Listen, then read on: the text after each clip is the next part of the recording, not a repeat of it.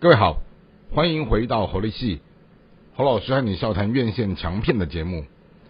今天和大家聊的这部作品是在二零二三年的六月中旬上映的一部，呃，算是有一点像是荒谬喜剧，但是剧中又有充满了一些人生哲理的。一部我觉得还不错的佳作，好，这部片名叫做《大娱乐家》。那《大娱乐家》这部戏呢，是由一位美国男演员查理戴，哦，他自己透过自编自导自演，并且在剧中分饰两个角色，好，那来去讲述到一个呃喜剧演员，哦，他本身是一个躁动的喜剧演员，跟一个。具有所谓的重度失语症的人，他们两个人长得一模一样。而当这位演员他整个身心在拍戏的过程当中失控了以后，好带给了整个制片小组的困扰。居然没有想到制作人在某一个很神奇的机缘，在街头上遇到了被呃赶出精神病院的这一位重度失语的这个人，他。跟这位演员长得是一模一样，于是呢，他就觉得这是一个很不错的天时，就把这个人就意外的让他成为了大明星的分身，然后透过这样的一种方式，所有后续一连串的巧合，好，也就在这样的一个荒谬的发生当中，好，让一个原本不得志的一个影视公关。然后呢，他也认识了这位失语症的，好这一个这个大叔，而这个大叔就在所有旁边的人簇拥，好一夕之间被捧红，成为世界巨星之后，然后在他不发一语的过程当中，然后他好像就是带着某种程度的荒谬感，又有某种程度的神秘感，然后就随着整个大环境当中的在。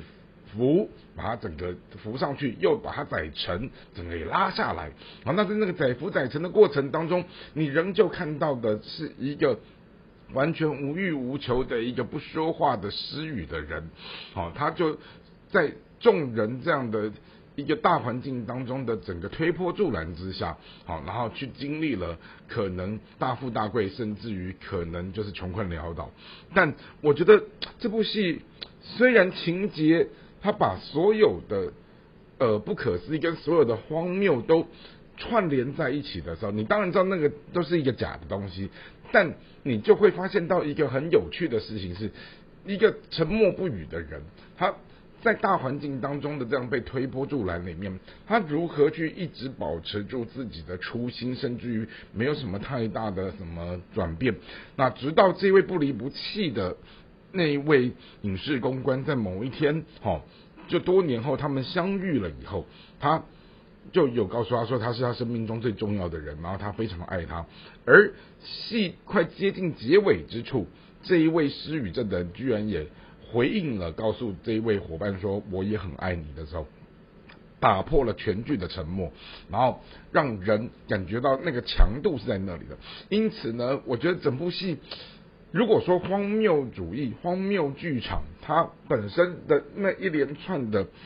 让人觉得可笑，甚至于整个讽刺的情节，它背后能够带出生命的哲理的时候，我个人认为《大娱乐家》这出戏其实有试着往这样的一个。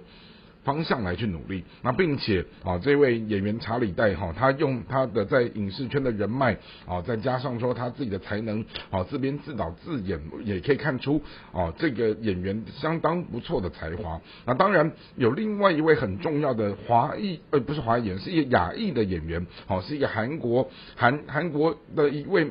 韩国人，然后在美国长大的一位韩侨，叫做郑肯。好，那这位演员他就是在扮演。哦，全剧的这位公关的角色，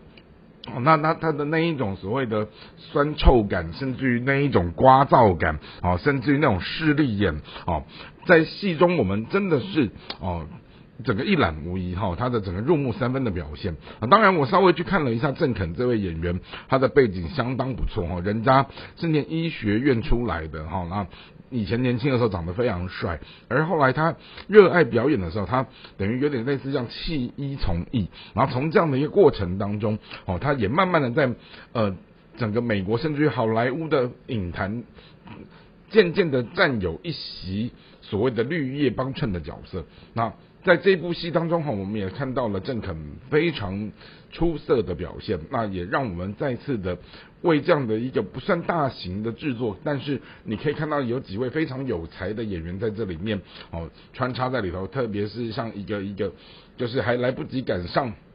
电影播放就已经过世的其中一位剧。中的演员叫雷里欧塔，哈，那甚至于呃戏里还有一位串起整个很重要的女性角色的女演员，哈，叫做凯特贝琴萨，哦，你就会发现到说，哎，这部戏仍旧有它一些还蛮值得看的东西，那只是说，呃，你在看到诸多的荒谬堆叠在一起，可能。